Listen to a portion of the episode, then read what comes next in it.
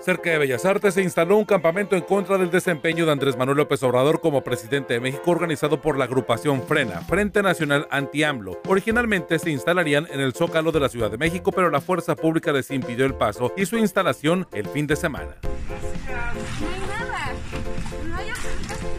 Seguro trabajas para López, le tienes mala fe, les tienes mala fe. Por tus frutos te conocerán y los tuyos están podridos como los de Calderón y Peña Nieto, es lo que se lee en la quinta carta abierta que escribió el activista Javier Sicilia al presidente Andrés Manuel López Obrador, en donde le reprocha la falta de atención a las víctimas de la delincuencia organizada en México.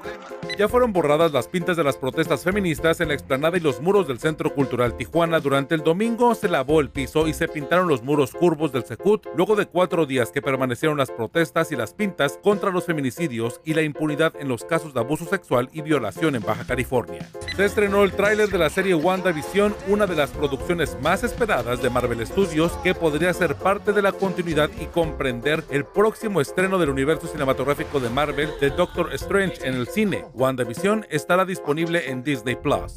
Cientos de familias se quedaron sin electricidad durante el fin de semana luego de que en Tecate un camión se incendió luego de quedarse sin frenos y se impactara contra postes de la Avenida Universidad en la Comisión Federal de Electricidad de la CFE.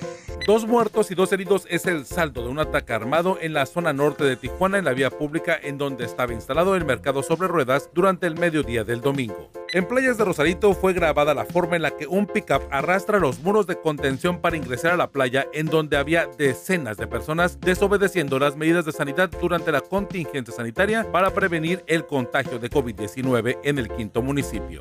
Bad Bunny dio un concierto gratuito mediante la plataforma de YouTube transmitido sobre un camión en la ciudad de Nueva York en los Estados Unidos. El exponente del género trap participó en el nuevo formato para evitar los contagios de COVID-19 en el marco de los festejos de la herencia hispana en Estados Unidos. Por si alguien preguntaba, soy Ernesto Eslava.